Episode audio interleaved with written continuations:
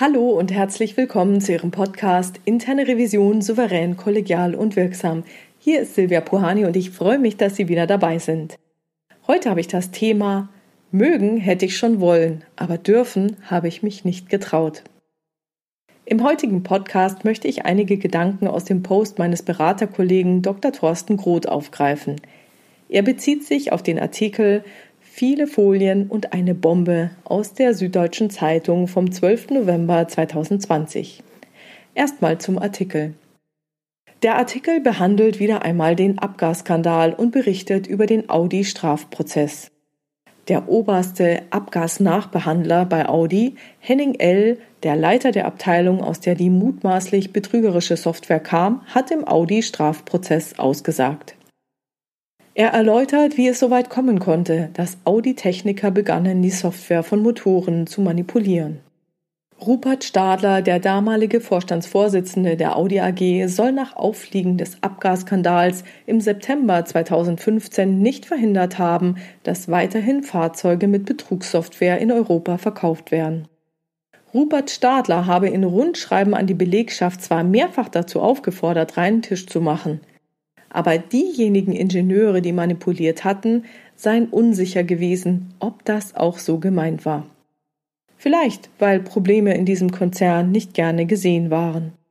Vor Gericht spricht Henning L. von einer Angstkultur, die unter Stadlers Vorgänger, dem späteren VW-Chef Martin Winterkorn, geherrscht habe.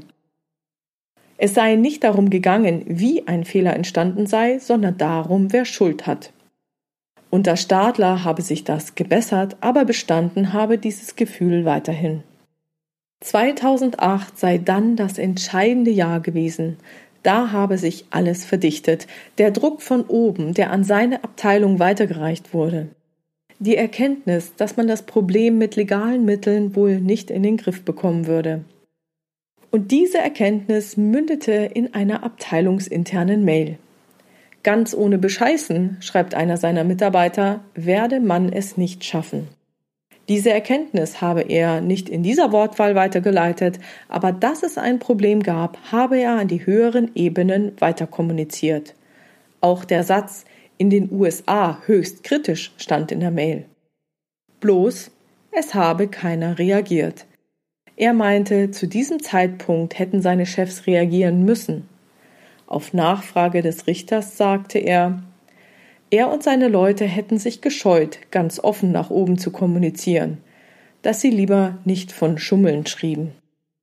In so einer Atmosphäre, in der Angst vorherrscht, wird aus nachvollziehbaren Gründen nicht offen und ehrlich kommuniziert. Und wie wir alle wissen, prägt die Unternehmenskultur die Art und Weise der Kommunikation in einem Unternehmen. Das kennen wir Revisoren auch. Wenn wir Angst um unseren Job haben müssen, überlegen wir uns sehr genau, was wir prüfen und wie wir unsere Prüfungsergebnisse kommunizieren. Karl Valentin, ein Münchner Komiker, Volkssänger, Autor und Filmproduzent, hat dieses Dilemma wie folgt auf den Punkt gebracht. Mögen hätte ich schon wollen, aber dürfen habe ich mich nicht getraut. Als Kind hatte ich bei diesem Spruch immer etwas im Sinn, das verboten ist und einem Ärger einbringt, wenn es hochkommt. So etwas wie Süßigkeiten zu stibitzen und hinterher dafür ausgeschimpft zu werden, wenn es auffällt. Seit ich im Berufsleben stehe, kommt mir dieses Zitat in den Kopf, wenn es darum geht, das Richtige zu tun, sich das aber nicht zu trauen, weil man die Konsequenzen hiervon befürchtet. Entweder weil es offiziell verboten ist oder weil das Richtige nicht dem Wunsch des Chefs oder der Unternehmenskultur entspricht. Daraus ergibt sich jetzt die Frage, woran man diese ungeschriebenen Gesetze erkennen könnte, die sich in der Unternehmenskultur manifestiert haben. Mein Beraterkollege Dr. Thorsten Groth gibt in einem Blogbeitrag folgende Tipps, wie man solch kulturellen Gegebenheiten auf die Spur kommen kann. Er setzt auf zirkuläre, hypothetische Frageformen, wie zum Beispiel Was denken Sie, was ein Ingenieur denkt, tut oder auch nicht tut, wenn er eine Mail vom Vorstand liest? Was vermuten Sie, sind in Ihrem Unternehmen No-Gos? Angenommen, Sie müssten einen Fehler melden, wen würden Sie wie einbeziehen? Und ich glaube, wenn Sie diese Fragen bei sich nachklingen lassen, dann merken Sie, was für eine Kraft die haben. Doch dabei möchte ich es in diesem Podcast nicht belassen. Denn auch wir Revisoren wirken kulturprägend. So wie in dem Artikel angesprochen, können wir uns auch selbst die Frage stellen, ob wir eher einen Schuldigen suchen oder die Ursachen und Hintergründe eines Sachverhalts verstehen wollen. Was denken wir, tut oder unterlässt jemand, wenn er eine Mail von der internen Revision erhält? Was passiert, wenn wir bei jemandem anrufen? Wie reagiert der andere? Ist es Ihnen schon mal passiert, dass Sie sich bei der internen Telefonnummer verwählt haben und dann entweder schnell aufgelegt haben oder jemanden am Apparat hatten, der nicht damit gerechnet hat, dass ihn jemand von der internen Revision anruft? Die Reaktion hierauf auf so einen Anruf kann für Sie eine wertvolle Information sein. Ruft der andere Sie zurück, wenn Sie gleich aufgelegt haben? Reagiert der andere nervös? Erkundigt er sich, weshalb Sie angerufen haben? Lässt er es auf sich beruhen? Lassen Sie den anderen zappeln oder entspannen Sie schnell die Situation, indem Sie nicht auflegen, sich entschuldigen und erläutern, dass Sie sich verwählt haben? Würde ein Revisionspartner, der einen Fehler gemacht hat, auch freiwillig die interne Revision einbeziehen? Ja, ja, ich weiß, wahrscheinlich sind Sie ohnehin in den Informationsfluss über operationelle Risiken eingebunden.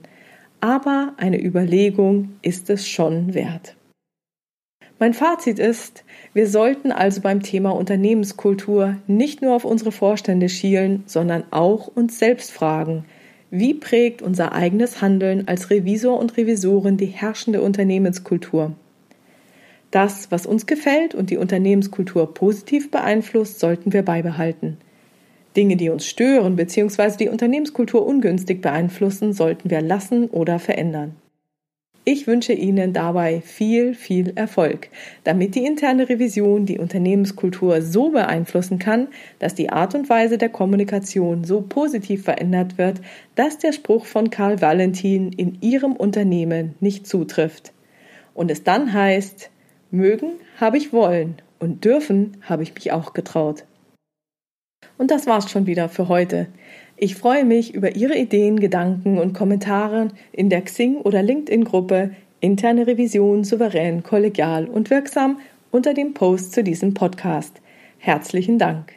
Wenn Sie eine Frage oder ein Thema haben, die Sie in dem Podcast gerne besprochen hätten, schreiben Sie mir gerne per Mail an info@puhani.com oder nutzen eines der Kontaktformulare auf meiner Webpage www.puhani.com.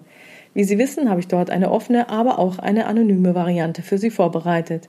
Und die Fragen greife ich dann gerne in weiteren Podcasts auf. Vielen Dank für Ihre tollen, tollen Rückmeldungen. Ich freue mich immer wieder, von Ihnen zu hören.